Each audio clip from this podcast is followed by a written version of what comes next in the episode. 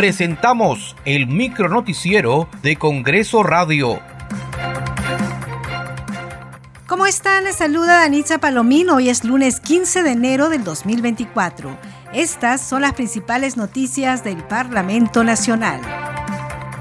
Esta mañana sesionará la Comisión de Ciencia, Innovación y Tecnología, la cual tiene facultades para investigar por un plazo de 120 días hábiles la compra y venta de artículos para publicaciones científicas.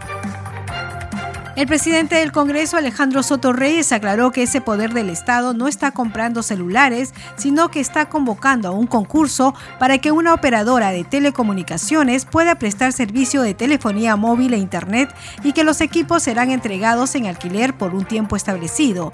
En diálogo con una radio local, dijo que al cabo de ese periodo de contrato, los equipos serán devueltos al operador. Lo que sucede es que eh, el Congreso de la República está convocando a un concurso para que una operadora del servicio de telefonía pueda prestar servicios al Congreso de la República y en ese sentido los equipos que se van a supuestamente comprar son entregados en alquiler por un tiempo establecido en el contrato al cabo del cual son devueltos al operador. En otro momento, el titular del Parlamento, Alejandro Soto, indicó que de acuerdo a información alcanzada por el oficial mayor del Congreso, fueron extemporáneas las reconsideraciones presentadas a la autógrafa de la ley que modifica la ley forestal y de fauna silvestre y aprueba disposiciones complementarias orientadas a promover la zonificación forestal.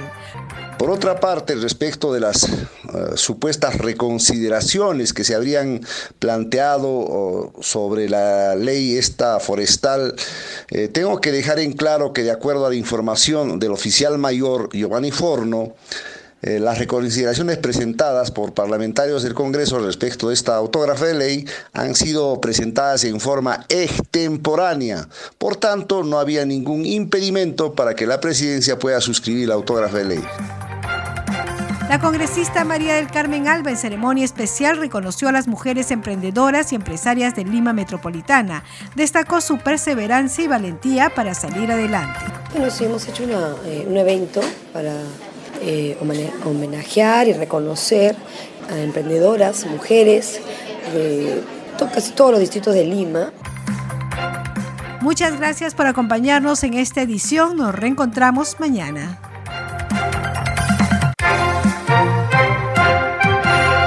Hasta aquí el micronoticiero de Congreso Radio, una producción de la Oficina de Comunicaciones del Congreso de la República.